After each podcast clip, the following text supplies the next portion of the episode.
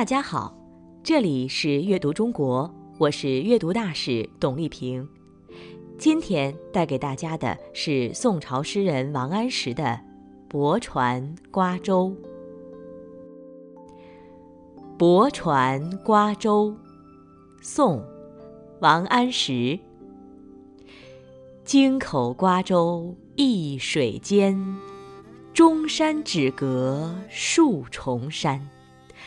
春风又绿江南岸，明月何时照我还？京口和瓜洲只隔着一条江的距离，我的家乡中山在几座山峦的后面。春风又吹绿了江南大地，天上的明月啊，什么时候能照着我？回到中山下的家呢？王安石，字介甫，号半山，北宋杰出的政治家、文学家、思想家、改革家。王安石出生于官宦之家，自幼聪颖，读书过目不忘。他从小随父亲游览南北各地，增加了社会阅历，开阔了眼界，也目睹了人民生活的艰辛。对宋王朝统治的弊端有了一定认识，便立志要改革，为国家出力，为人民造福。宋神宗执政之时，王安石被任命为宰相，他发动改革，史称王安石变法，是中国历史上一次著名的变法改革。除了在政治上的建树之外，王安石文思敏捷，是唐宋八大家之一。他的诗歌擅长说理，内容写实；他的词与散文同样精彩，著有《临川先生文集》《临川集》等。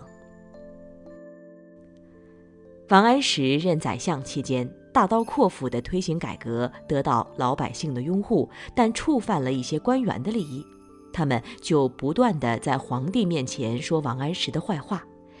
这样过了三年后，皇帝听信了谗言，罢免了他的宰相职务。王安石离开京都，回到了南京中山的家中。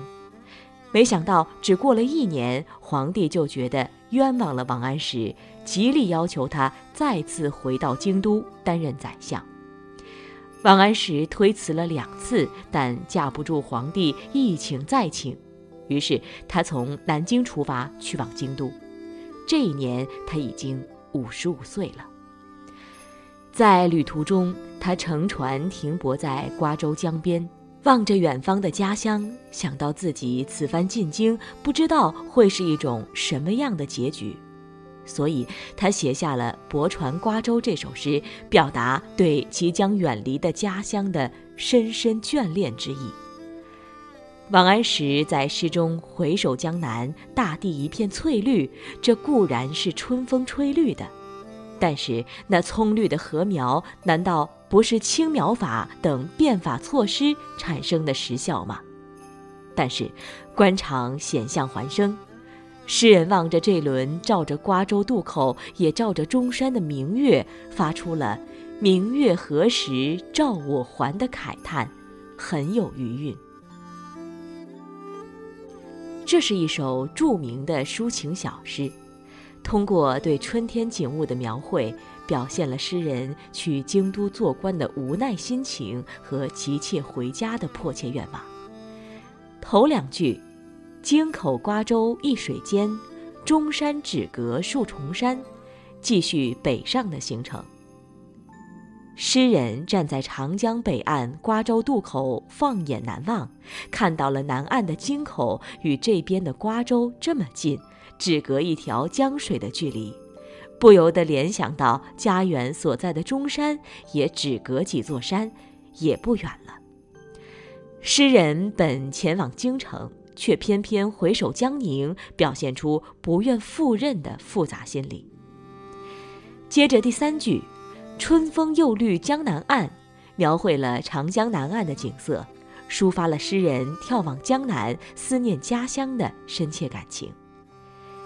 正是有了前三句寓情于景的层层铺垫，结尾的明月何时照我还？这句疑问句式，才将乡愁抒发得淋漓尽致，进一步表达出诗人思念家乡的心情。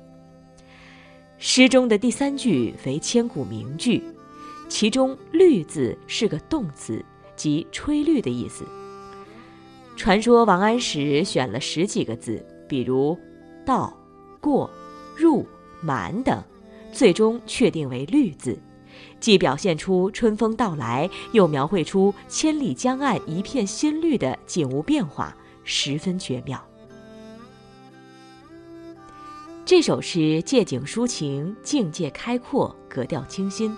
诵读时需语气稍缓，体会作者思念家乡的一片深情。京口瓜洲一水间。